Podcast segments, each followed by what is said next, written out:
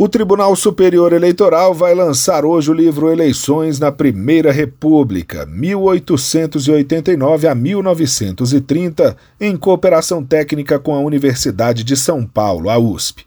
A obra foi organizada por Paolo Ritti, professor doutor do Departamento de Ciência Política da USP, com prefácio do presidente do TSE, ministro Luiz Roberto Barroso.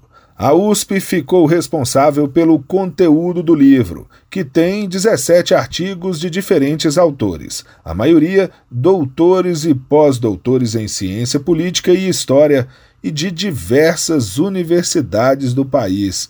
O TSE, por meio da Secretaria de Gestão da Informação, a SGI, fez a revisão e a editoração da obra, incluindo a busca de imagens junto à Biblioteca Nacional e também a publicação do livro. O lançamento do livro será virtual e transmitido ao vivo pelo canal da Justiça Eleitoral no YouTube. Do TSE, Fábio Ruas.